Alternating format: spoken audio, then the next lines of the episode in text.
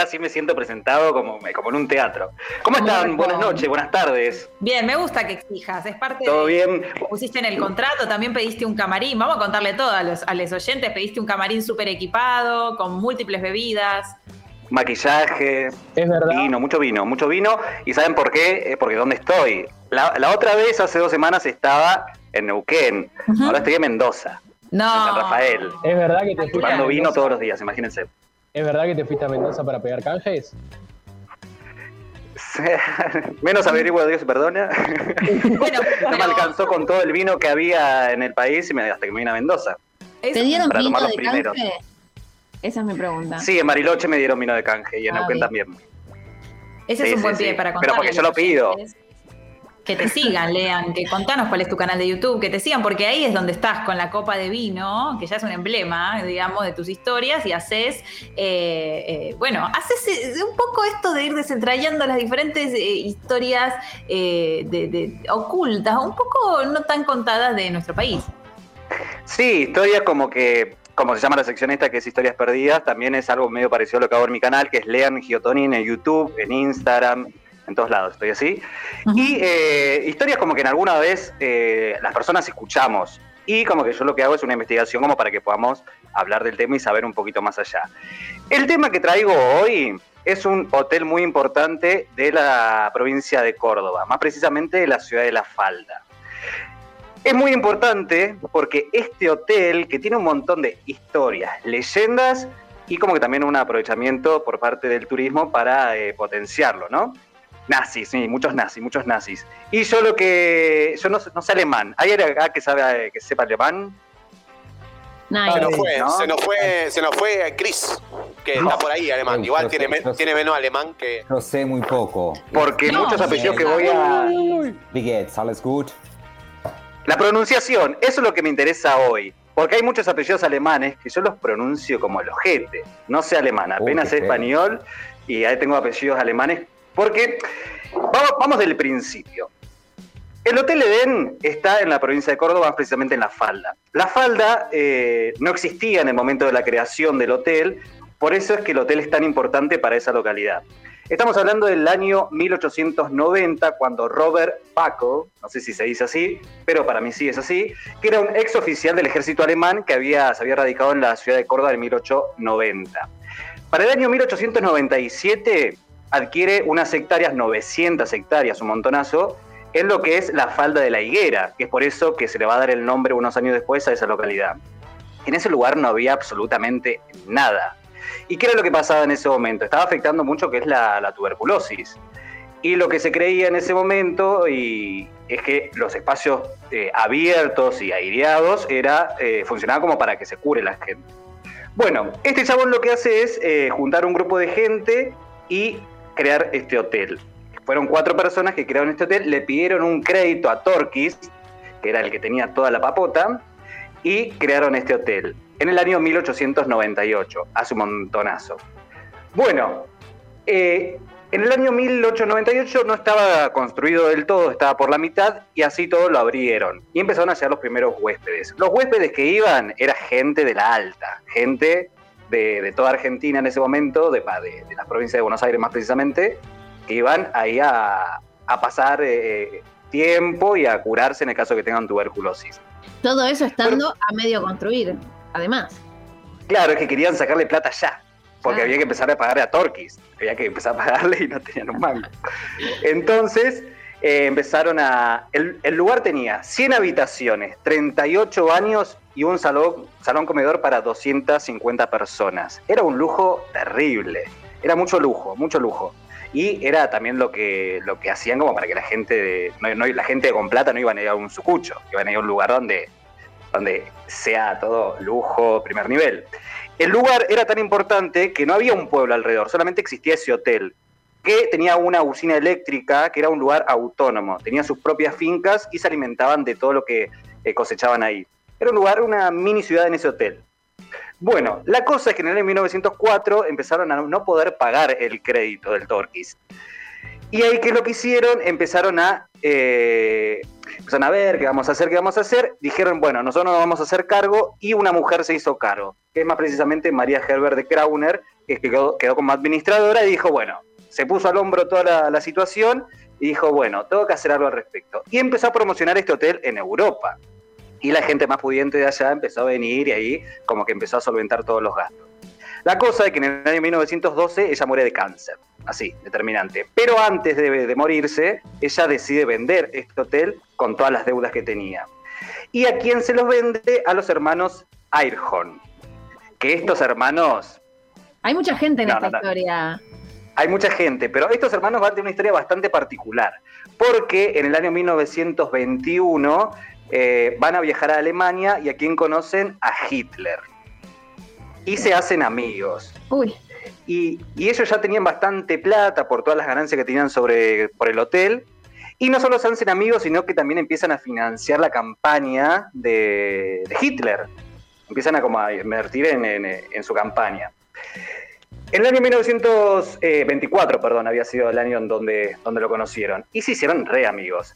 Después, con el paso del tiempo, esto quedaba como medio rumor, no se sabía, pero después el FBI encontró cartas que se mandaban entre eh, los hermanos estos y Hitler.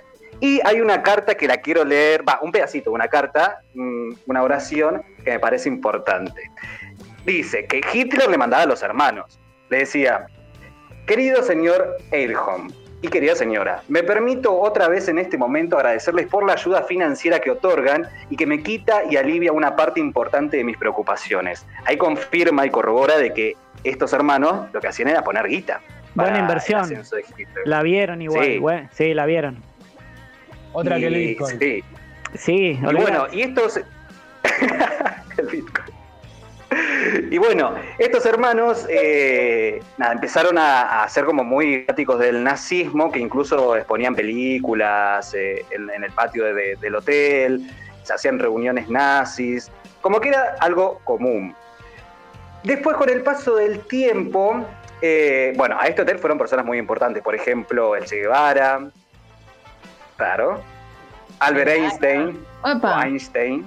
Einstein. Eh, sí, sí, sí, sí. hay fotos en el hotel que eh, están en la escalinata del hotel, que le sacaron una foto. Y cuando vas al museo, lo exponen esa, foto como orgullo de que estuvo ahí. Pero bueno, este lugar es como que tuvo varias idas y vueltas por parte de cuando cayó eh, Hitler y el hotel lo tomó el gobierno por ser simpatizantes del nazismo y demás y después hubo tantas idas y vueltas que terminó cerrado en el año 1965. En ese año cerró y ¿qué es lo que pasó? Empezó a ser vandalizado, le empezaron a robar cosas, quedó destruido, abandonado y, en la miseria quedó. Y la gente iba a robar ventanas, techos, lo que, lo que podía, pero lo vandalizaron mal. El del pueblo. A ver, había, había 100 habitaciones. ¿Cuántas ventanas multiplicaba un poco? ¿Cuánto le jode? Ya está, no lo va a usar nadie. Saquemos. Yo hubiese ido, yo hubiese ido. La grifería que podés sacar de ahí. Estoy sensible, estoy sensible con la mudanza. Mira, no, no La grifería, señor. ¿Por qué la grifería? Es cara, una buena Es carísimo una buena grifería. Una las mesas, imagínense las mesas. Yo me he robado una mesa de roble Uh. Me he llevado una de esas. Bueno, y mucha gente habrá pensado lo mismo que estamos pensando nosotros y por eso pueden hacerlo. La grifería es más fácil de poner en un bolso. Ya una mesa necesitas una logística. Pero es más difícil de sacar. Sí, al igual que también las arañas de las lámparas, eso también. Vandalizaron todo, dejaron paredes y ventanas sin ventanas. Eh, y bueno, el tiempo pasó y este lugar cada vez fue más abandonado. ¿Y qué es lo que pasa cuando un lugar se desconoce eh, el futuro y el pasado de ese lugar? Pues en ese momento tampoco se sabía tanto, porque eso es lo que conté de lo que averiguó el FBI, lo averiguó recién en el año 1998. Hasta ese momento nada se sabía y cuando algo se desconoce, ¿qué es lo que aparecen? ¡Leyendas! Sí, sí. Pero yo no voy a presentar eh, la leyenda, las leyendas, porque tiene varias leyendas, pero hay una es una persona que trabaja ahí, que se llama Ariel Manzani, que es trabajador del, Hotel Edén, que él habla acerca, no sé si pueden poner el, audio, en el cual él cuenta acerca de la leyenda de la niña. La foto publicada por un turista santafesino, donde se ve la imagen de un niño fantasma en los vidrios del hall de recepción. Para quienes trabajan allí desde hace mucho, como Ariel Manzani, no es raro. Hay otras fotos dando vuelta también, que por ahí ha sacado algún turista en alguna visita guiada, nosotros mismos. Eh, raro, entre comillas, eh, son apariciones. Cuando hablas de apariciones, más allá de las fotos, ¿a qué te referís? Apariciones de tener, bueno, ya contacto con estos seres, ¿sí? o con esta energía en particular de ver o percibir. En particular, a mí en el 2006 me sucede con una nena de 5 años en una visita diurna. Vamos a bajar una escalera que baja lo que es el, hall de ingreso, comienza a contarle a su mamá de que esa nena le había dicho de que no quería que la gente la que el resto de la gente la viese, que estaba muy enferma. ¿Es donde murió una nena de 8 años de tuberculosis? Claro, nosotros fuimos buscando en los archivos y nos da el resultado de dónde estaba alojada esta nena, que era la hija del médico del presidente Julio Argentino Roca. Bueno, esto tiene como el fantasma de este que está hablando eh, Ariel es de una, de una niña que en el año 1898, en el mismo año que, se, que fue fundado el hotel, había eh, Roca lo que hizo fue a su médico personal, que la hija tenía tuberculosis, llevarla a ese hotel como para que se cure. Esa nena estuvo internada en una habitación, pero esa nena terminó de morir ahí. Y la gente que va a ese hotel, porque este hotel lo que tiene son visitas guiadas de día y visitas guiadas de noche. Bajo ningún punto de vista.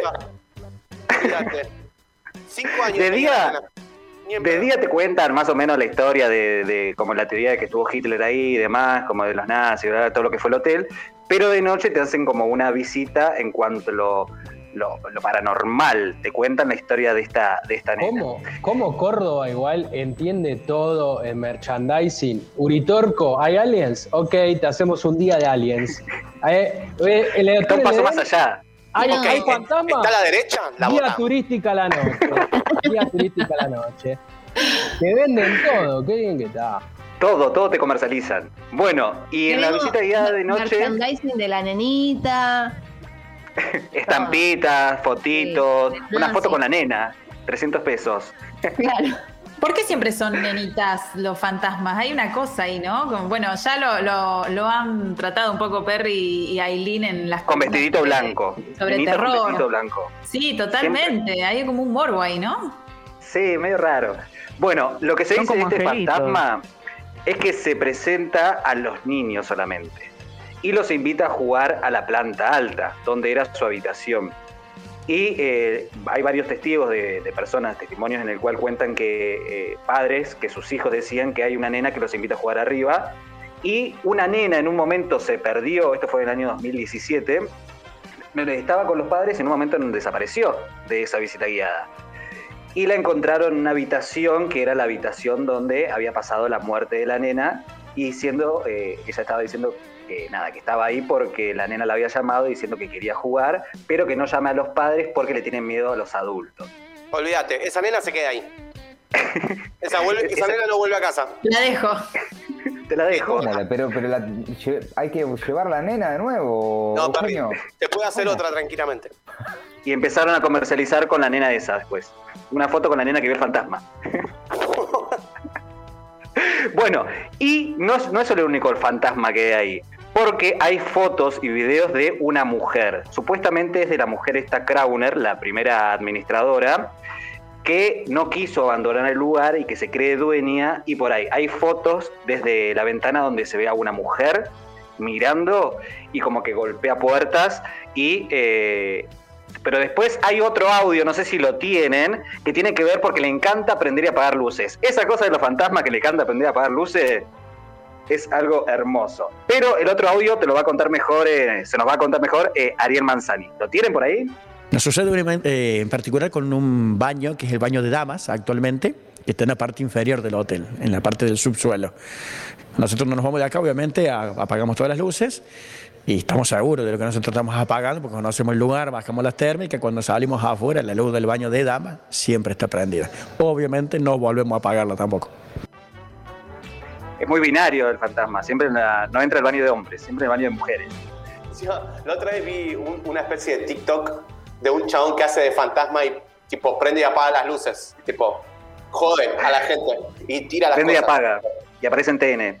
Sí, ya la Lo, que me, lo que me alegra de esta historia, por lo pronto, por ahora aparece una nena y una, un fantasma de una mujer que no, que no parecen hacer daño, por suerte, o me dirás ahora si hay fantasma de nazis, porque ahí yo creo que ahí no, no pongo un pie en el hotel. No, el fantasma que no es fantasma paranormal es la, la, historia y la leyenda de que Hitler una vez que perdió la, en vez de suicidarse, se fue para el Hotel Eden. Como que estuvo ahí porque tenía mucha relación con estos hermanos. Ese es el fantasma que anda rondando por ahí que, que, estuvo ahí. Pero Siempre tiene tantas, tantas leyendas esto. Como que anduvo por todos lados, por Bariloche, por Neuquén. Y que se recorrió el sur argentino, Hitler. y como yo que ando recorriendo. Yo soy Hitler. Bueno, y acá en Mendoza, estando acá en Mendoza, me dicen, me dijeron, acá también estuvo. Estás haciendo la ruta de Hitler, digamos. Tour y voy a terminar el mes que viene en Córdoba. Seguramente el mes que viene eh, voy a estar desde, desde, desde el Edén. Uh, me encantaría. Me encantaría que nos hagas un streaming desde ahí. Bueno, ya te comprometí a hacer un tour por el cementerio Recoleta, así que otro por el hotel. Eh, espectacular sería. Sí, tengo, tengo pensado ir porque es, más allá de todas las leyendas y demás, es una estructura hermosa. Tiene unos leones gigantes. Traían árboles de Europa, de Francia, para plantarlos ahí. O sea, era tanto la admiración por Europa que siempre quería hasta los árboles traían. Eh, pero es una construcción hermosa. Y hay una parte que, testimonios de ahí, eh, de la gente que fue, porque hay mucha gente que va a hacer visitas guiadas ahí que hay una parte que está abandonada y eso lo usan mucho para las visitas guiadas nocturnas, porque lo que hacen la gente que organiza estas visitas es... Ya esto es lo que hablamos anteriormente, que Córdoba te, comercializa todo. En las visitas guiadas contrataron gente como para que haga ruido en algún momento, tire cosas, como para potenciar todo lo, paranormal. Es hermoso. Es, es, hermoso. De hecho, tengo entendido que en Córdoba hay una situación similar con otro hotel que es el Gran Hotel Viena. Puede ser. Yo fui, un, yo fui a un lugar así, en Córdoba, en Punilla, un hotel abandonado para enfermos de tuberculosis. Tipo una noche, todos nos metimos y rompimos. ¿No era un hospital ese? Lugar. Hospital, es verdad, me confundí. Un hospital abandonado. Más crítico todavía. El de Punilla sí, ese, es increíble. Pero el del Hotel Viena, ese es increíble porque tiene una, una historia con. Porque tuvo una. Eso está en Miramar, la provincia de Córdoba, que tuvo una inundación y ese hotel quedó totalmente destruido y la gente, es lo primero que uno se imagina cuando hay un lugar abandonado que juegan a la copa, la Ouija y hacen cosas raras ahí. Y por eso quedan las energías rondando por ahí.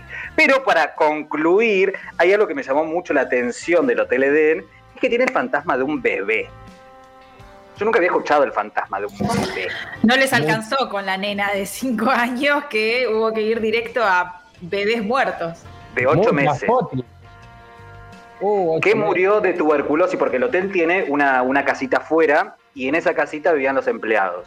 Se dice que un bebé de ocho meses murió de, hipotermia en ese lugar y el fantasma llora cada vez que hace frío y se lo escucha, se lo escucha llorar y no hay nadie, no hay bebé. Hoy no me puedo dormir, ¿eh?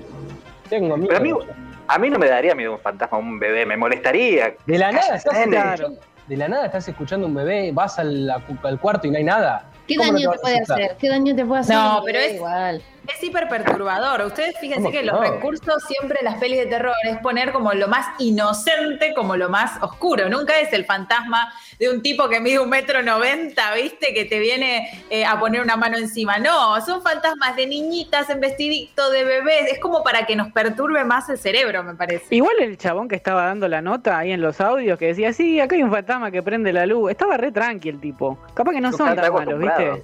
Yo quiero tomar mate con el fantasma. Federico, contanos vos, ¿tenés alguna historia de fantasmas en tu paso por la hotelería? Eh, he tenido sueños muy raros y secuencias raras. No he visto ¿Sueños? Creo que todos tuvimos sueños raros y secuencias raras, pero hablo de. No, no, pero. ¿Te quedaste dormido ahí? Había un ascensor que se movía. Había un ascensor que se movía solo, se abría, se cerraba solo. Ah, bueno, les tengo que contar a la gente. Yo trabajaba en un hotel de noche y dormía todo el turno y tenía como una especie, tenía como todo el tiempo parálisis de sueño, onda como pesadillas, onda todas las noches, cosas así medio raras. Y bueno, he visto muertos directamente. Ha muerto gente mientras yo trabajaba. Pero, ¿por qué no empezás, por qué no empezás por ahí? No, se abría el, ascensor. Claro. por ahí, chabón. Bueno, ¿qué te da más miedo, el ascensor o un viejo que la comió? Yo lo que propongo es que hagamos una sección especialmente para, en la que lean, entreviste a Fede, porque bueno, no, deja de ser que estuvo en un hotel de la ciudad de Buenos Aires, que hemos hecho muchas historias. Varios. Y ahí conversen más in extenso sobre, sobre estas desventuras. Hoy era para hacerlo especial hoteles, me parece. Y todas las personas que estamos acá, porque seguramente todos pasamos algo paranormal, desde una puerta que se cierra sola que te tiren los pies cuando estás durmiendo. En este lugar donde me estoy alojando acá en Mendoza, no quiero decir nada, pero pasan cosas raras. Se abren las puertas de noche. Y es una casa vieja, es un hostel, es una casa vieja. Y hablando con la gente, los huéspedes que están acá, eh, cuentan que sienten lo mismo. Para, Capaz que la próxima termino contando lo que pasó acá. ¿Dónde estás, Lean? ¿Estás en Uspallata no? Eh, no, en San Rafael. Ay, porque en Uspallata viven unos amigos y todo el mundo me dice que hay un hostel que vive un fantasma. Pero todo el mundo, todo el mundo, ¿eh? Que te, abre, que, te cierra el calefón, que te abre las puertas. Una locura. Se ve que hay más de Qué pesado, que paga alojamiento como yo. Lean, claro, eh, pagando alojamiento y yo te lo estoy dando. Recordamos que pueden revivir un poco esta historia y saber un poco más sobre hoteles y, hostels y cosas con fantasmas en, tu, en tu canal en YouTube. Y bueno, te agradecemos por haber pasado y habernos traído grandes historias. Gracias a usted para, por escucharme y bueno, sobre todo por el tema del canal de, de YouTube. Tengo sobre hoteles abandonados, hospitales abandonados, lugares hermosos para ir, que espero que en algún momento pueda estar desde un lugar de esos para para poder contarles desde ahí. Nos encanta. Bueno, así pasaba historias, historias les agradezco y les mando un beso.